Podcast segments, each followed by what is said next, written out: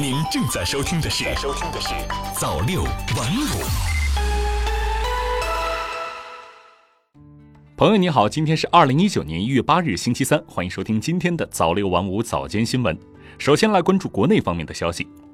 中新网一月七日电，据中央气象台网站消息，中央气象台一月七号六时解除暴雪黄色预警，预计一月七号八时至八号八时，内蒙古东部、东北地区中北部。华北南部、陕西中北部、黄淮、南疆西部和南部、青藏高原大部等地仍有小到中雪或雨夹雪，其中河北东南部、山东中西部、河南东部以及西藏西南部等地局地有大雪。新华社北京一月七号电，国务院国资委近日出台了一项监管新规。今后，国资委和中央企业根据有关规定，对违规经营投资责任人作出在一定时期内不得担任中央企业董事、监事、高级管理人员的处理后，相关责任人信息将被纳入进入限制人员信息管理系统，初步实现在央企范围内一起受限、齐起受限。新华社北京一月七号电，教育部七号发布一系列教材管理办法，明确教材繁编必审、繁选必审、管件结合。教材建设纳入教育督导范畴，加强激励保障，激发建设活力，切实提升教材质量。中新网一月七号电，人力资源和社会保障部劳动保障监察局局长王成今日明确，克扣无故拖欠农民工工资，数额达到认定拒不支付劳动报酬罪数额标准的，还有因为拖欠农民工工资违法行为引起群体性事件、极端事件，造成严重不良社会影响的。这两种情形应当被列入拖欠工资的黑名单。中新网一月七号电，据农业农村部网站消息，新疆维吾尔自治区哈密烟墩动植物联合检查站查获一起输入型牛鸥型口蹄疫疫情。疫情发生后，当地按照有关预案和防治技术规范要求，切实做好疫情处置工作，已扑杀无害化处理六十四头发病牛和同群牛。牛调出地，已开展全面排查和紧急监测工作。目前，该起疫情已得到有效处置。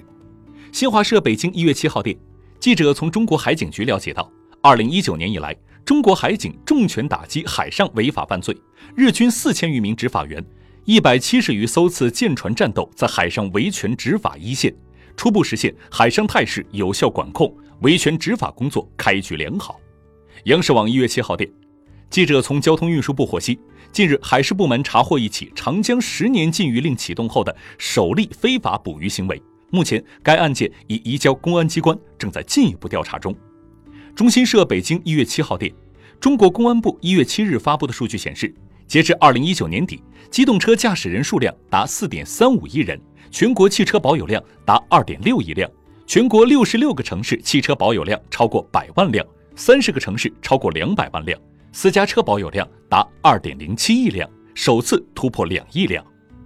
再来关注国际方面的消息。新华社华盛顿一月六号电，美国前总统国家安全事务助理博尔顿六号发表声明说，他在仔细考虑和研究后决定，如果参议院向他发出要求作证的传票，他愿在参议院审理针对总统特朗普的弹劾案过程中作证。目前尚不清楚参议院何时开始审理弹劾案。由于共和党人在参议院占多数，各方普遍预计特朗普难以被定罪和罢免。新华社华盛顿一月六号电，美国国防部六号回应关于美国将从伊拉克撤军的媒体报道说，美国关于驻伊拉克美军政策并无变化，目前没有从伊拉克撤军的计划。美国将继续就打击极端组织伊斯兰国以及支持伊拉克安全部队等事宜与伊拉克政府保持沟通协调。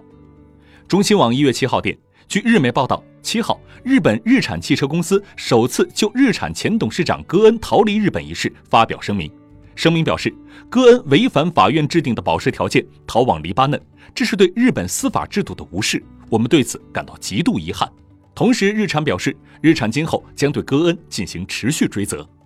新华社惠灵顿一月七号电，据新西兰媒体七号报道，新西兰北岛东海岸霍克斯湾地区六号下午突发森林大火。过火面积现已超过三百公顷，并继续蔓延。目前尚未收到人员伤亡的报告。好了，以上就是今天早六晚五早间新闻的全部内容。我是缪子华，我们晚间再见。早六晚五，新华媒体创意工厂诚意出品。